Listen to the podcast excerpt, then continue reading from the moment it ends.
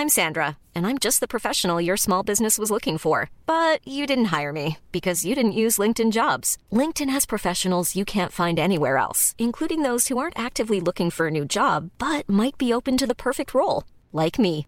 In a given month, over 70% of LinkedIn users don't visit other leading job sites. So if you're not looking on LinkedIn, you'll miss out on great candidates like Sandra. Start hiring professionals like a professional. Post your free job on linkedin.com/people today.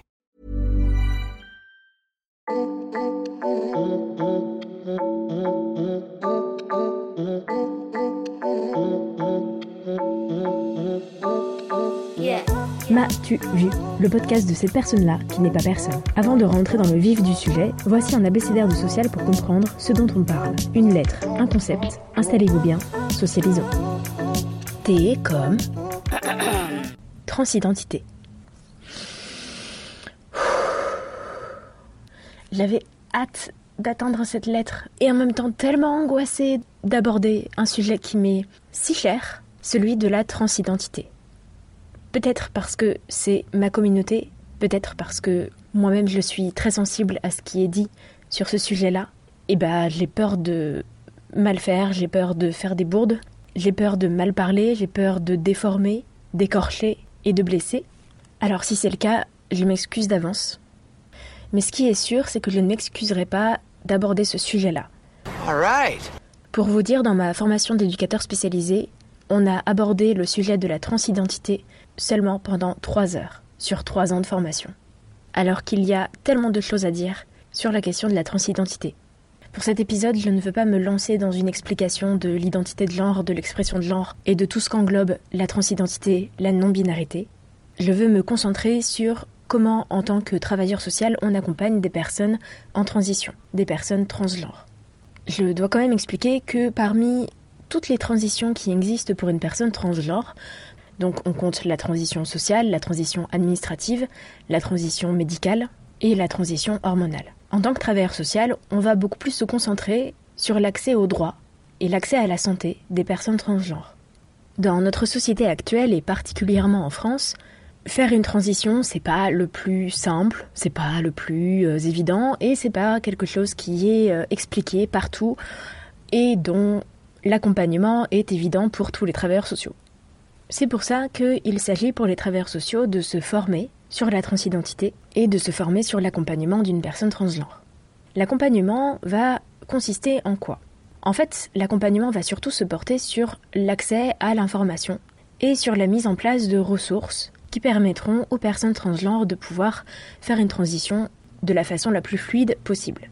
Ces ressources donc peuvent être auprès de généralistes, d'endocrinologues, de psychiatres, de chirurgiens, de gynéco, de dermatos, d'avocats et d'assistants sociaux. Il faut imaginer que quand une personne transgenre est accueillie dans une association ou hébergée dans une association, pour un temps court, moyen ou long terme, le projet des personnes concernées va être de transitionner. C'est là qu'interviennent les travailleurs sociaux en faisant appel aux partenariats, aux réseaux qui permettent à une personne qui est en transition de pouvoir savoir où cette personne-là va, vers qui, comment, et que tous les obstacles un petit peu qui sont mis euh, dans la société, qui, bloquent clairement les personnes transgenres, que tous ces obstacles-là soient moins infranchissables que si la personne était seule. Il m'est arrivé, quand j'accompagnais en insertion des personnes transgenres, d'avoir d'autres associations qui faisaient appel à moi parce qu'ils se sentaient assez démunis quand une personne accueillie dans leur association faisait son coming out trans et expliquait avoir besoin d'aide. J'avoue que quand les personnes venaient me voir en me disant qu'ils ne savaient pas comment faire avec la personne qui souhaitait transitionner, euh, la première chose que j'avais envie de dire, c'était eh ben, euh, écoutez cette personne. Peut-être qu'elle va vous dire elle-même en fait ses besoins. La, la question c'est de quoi la personne a besoin. Et après, effectivement, c'est à nous d'apprendre, de connaître et de diffuser des informations et des ressources qui permettent aux personnes de transitionner de façon la plus safe possible. Donc du coup, moi, effectivement, euh, bon, je, je le disais pas comme ça, alors euh, écoute ses besoins, mais je leur donnais effectivement des ressources associatives, militantes, qui sont gorgées d'informations et gorgées d'outils qui permettent aux personnes transgenres de pouvoir s'en sortir et de pouvoir euh, créer un peu leur chemin à elles. ces associations, ce sont partout en France, par exemple, des centres LGBTIQA+, mais on compte aussi l'association Outtrans, qui est une association militante et qui organise régulièrement des groupes de parole, des formations et des brochures pour pouvoir documenter au maximum leurs actions et ce pourquoi ils militent. Il y a aussi l'association Accept ST, qui milite pour les droits des personnes trans et les personnes TDS, travailleuses du sexe, pour leur garantir un maximum de droits, de reconnaissance et de ressources. Ces deux associations-là militent pour les personnes trans et intersexes. L'intersexuation, on va en parler, tout ça dans un prochain épisode. Aussi, je voulais vous parler d'une banque de données qui compte une ressource infinie en termes de praticiens pour les parcours de transition des personnes transgenres. Ça s'appelle BDD Trans et c'est notamment un site qui regorge de noms et d'adresses de personnes praticiennes safe. Enfin, je voulais aussi vous parler de l'espace santé trans, qui est une association qui rassemble des militants et militantes professionnels de santé, trans et cis. L'idée, c'est de promouvoir la santé des personnes trans et de les accompagner au niveau de la santé corporelle et de la santé mentale, notamment dans les parcours de transition. J'ai conscience hein, euh, dans tout ça qu'il euh, y a des termes que j'ai utilisés qui sont peut-être pas très clairs, qui sont peut-être euh, pas assez vulgarisé, et pourtant je fais de la vulgarisation sociale, donc bon, quand même, je pourrais faire un effort. Mais euh, non, Google est là. Enfin, je me dis qu'il y a pas mal de trucs que il faut aller chercher les infos, il faut se renseigner parce que c'est important. Si on continue à invisibiliser des personnes qui ne correspondent pas au genre qu'on a en référence et au genre qui sont assignés à la naissance, bah juste on va on va pas y arriver. Exactly. On existe, qu'on soit dans vos références de genre ou pas, on existe, point. Allez, salut, bisous. Non, j'ai pas fini. Donc je disais que les travailleurs sociaux sont là pour accompagner les personnes, notamment dans la transition administrative. Aujourd'hui encore, pour modifier le prénom, les prénoms d'une personne, il faut passer par l'état civil de la mairie, alors c'est une procédure qui a été beaucoup simplifiée dernièrement en 2016 parce qu'effectivement ça peut prendre du temps, mais c'est une procédure qui a été simplifiée et qui maintenant ne demande que très peu de justificatifs et un dossier assez fin. Contrairement au changement de la mention du sexe à l'état civil. Pour le coup, il faut faire un acte juridique auprès du tribunal de grande instance de la région d'où on est né ou d'où on habite. Et alors là, on part euh, sur des documents à fournir qui sont euh, bah, toute ta vie en fait. Tu mets, tu, mets toute ta vie. Voilà, des trucs euh, où tu te dis mais, mais hein? This bullshit This all bullshit et effectivement, ça fait partie de toute la lutte et de tous les combats des associations militantes pour les personnes trans et intersexes.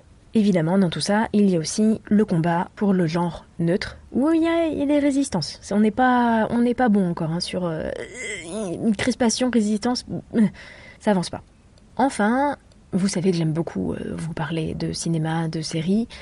Et là, euh, bon, pareil, hein, on va parler de séries et de films, même si, eh ben, des films ou des séries qui parlent de la transidentité, peut-être que vous vous en connaissez, moi je le vois pas. Ils en parlent, mais c'est avec des acteurs qui ne sont pas trans, donc qui sont cis, et la transidentité est vue de manière euh, complètement biaisée, où euh, on a encore cet imaginaire des personnes trans euh, comme dans Psychose, où ce sont des psychopathes criminels chelous. Oh, this is bad. This is very bad. Ça, c'est un documentaire qui a été réalisé en 2020, qui est sorti sur Netflix, qui s'appelle Disclosure. Disclosure, donc euh, identité trans au-delà de l'image, ça c'est la traduction française, qui parle justement de comment les personnes euh, trans ont été mises à l'écran et comment les séries et le cinéma ont participé à cet imaginaire euh, faux. On va rester sur le mot faux. Hein hmm. Heureusement, depuis quelques années, on voit des séries notamment qui ont de leur casting des personnes transgenres qui jouent des personnages trans. Donc merci à Sense8, Euphoria et Orange is the New Black. On entend beaucoup l'idée que les personnes trans n'ont pas de pathologie, tout à fait, tout à fait juste. Et ça pose aussi la question du coup de la place de l'accompagnement social pour les personnes trans. Majoritairement, les associations pour les personnes trans et intersexes emploient des personnes au niveau administratif ou bien ça peut être des juristes, des médecins, des infirmiers, infirmières, mais forcément, je me posais la question de quelle place a un travailleur social ou une travailleuse sociale dans une association pour les personnes trans et intersexes. parce que très facilement dans le travail social, on a tendance à réduire les personnes à leurs problématiques et à ce pourquoi ils sont accueillis, hébergés dans l'association. Alors ces personnes-là deviennent des, usagers, des usagères, c'est vraiment un mot qui m'horripile, mais il faut en parler parce que c'est un mot qui revient dans toutes les lois, dans tous les projets d'établissement, c'est le mot usager. Et usager, ben, c'est la prochaine lettre. Merci d'avoir écouté cet épisode de M'as-tu vu, le podcast de cette personne-là qui n'est pas personne. Je suis Alice Sévin, créatrice de ce podcast. Retrouvez-moi sur ma page Insta, m'as-tu vu.podcast. À très vite.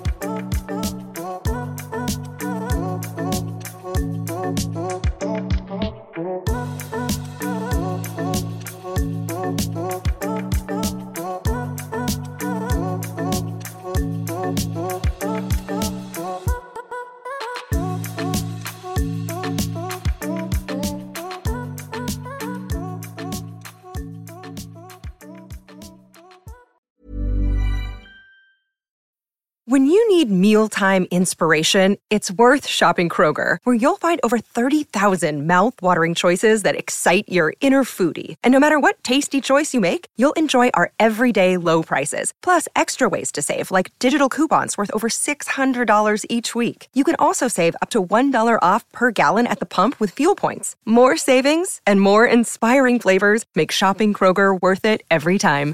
Kroger, fresh for everyone. Fuel restrictions apply.